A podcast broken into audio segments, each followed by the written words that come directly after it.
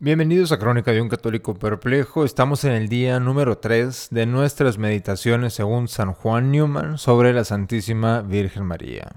3 de mayo. María es la Virgen Purísima.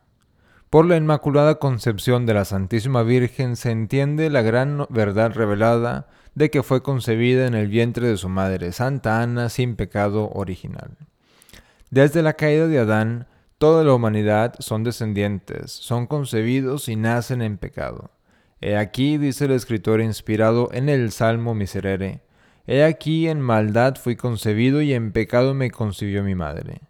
Ese pecado que nos pertenece a cada uno de nosotros y es nuestro desde el primer momento de nuestra existencia, es el pecado de incredulidad y desobediencia por el cual Adán perdió el paraíso.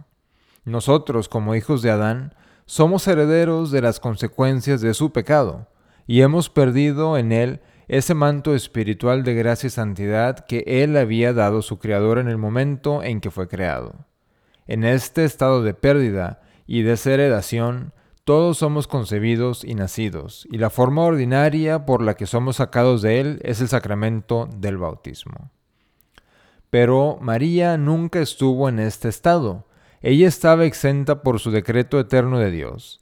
Desde la eternidad, Dios, el Padre, el Hijo y el Espíritu Santo, decretó crear la raza del hombre, y previendo la caída de Adán, decretó redimir a toda la raza mediante la encarnación y el sufrimiento del Hijo en la cruz. En ese mismo instante eterno e incomprensible en el que el Hijo de Dios nació del Padre, se pasó también el decreto de redención del hombre por medio de él. El que nació de la eternidad nació por decreto eterno para salvarnos en el tiempo y redimir a toda la raza. Y la redención de María se determinó de esa manera especial que llamamos la Inmaculada Concepción. Se decretó no que debería ser limpiada del pecado, sino que debería desde el primer momento de su ser ser preservada del pecado, de modo que el maligno nunca tuvo parte en ella.